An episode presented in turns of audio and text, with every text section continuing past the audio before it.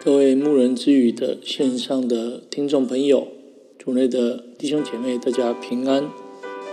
我们今天想要分享的是《创世纪》的十一章二十七节到十二章的第九节。奉主耶稣圣名来做分享。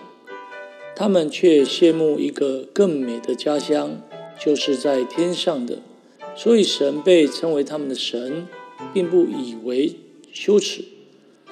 因为神已经给他们预备了一座城。我们来思考：神若呼召我走一条不知目的地的路，我会顺服吗？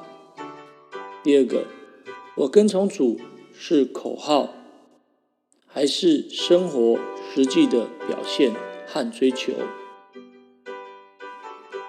自从人类在巴别塔事件以后，分散在各地，又经过了不少的时间岁月，也许人类对神的体认已经淡忘，但是天上的神却不忘记人，他不断地在寻找那肯回应他呼召的人。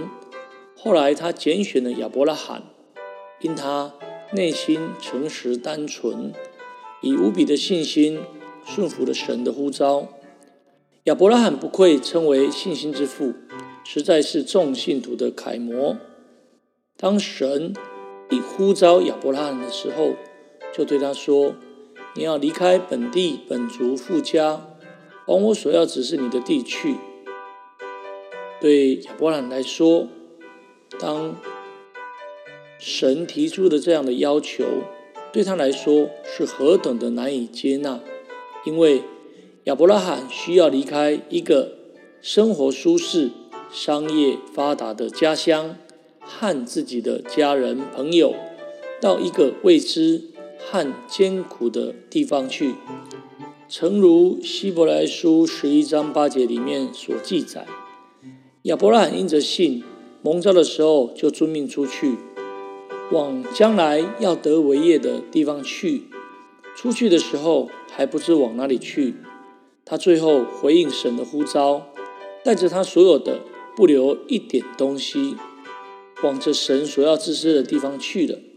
今天神对人的呼召，有些时候三番四次，人却离不开地位、名声，不愿意谦卑下来悔改；人却离不开物质的享受，不愿意为主吃苦；人却抛不开错误的感情拖累，不愿意接受正确的信仰，这是非常可惜的。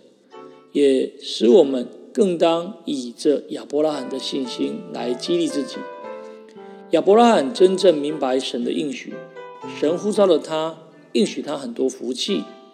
亚伯拉罕并没有只是要得到这些福气才跟从神，若是如此，他早就回头了，因他一生之中并没有真正得到属于自己的大片土地和产业，但他却顺服神到底。因他真正知道，神要赐的产业不单单只是这地面上的，他更爱慕那更美的家乡和属灵的福气。今日我们爱主、跟从主，是不是有这样的认识呢？亚伯拉罕知道，顺应神的呼召，就得与神过着亲近的信仰生活，所以他处处来足坛敬拜神。今日我们信主的人。是否过着与神交通的生活呢？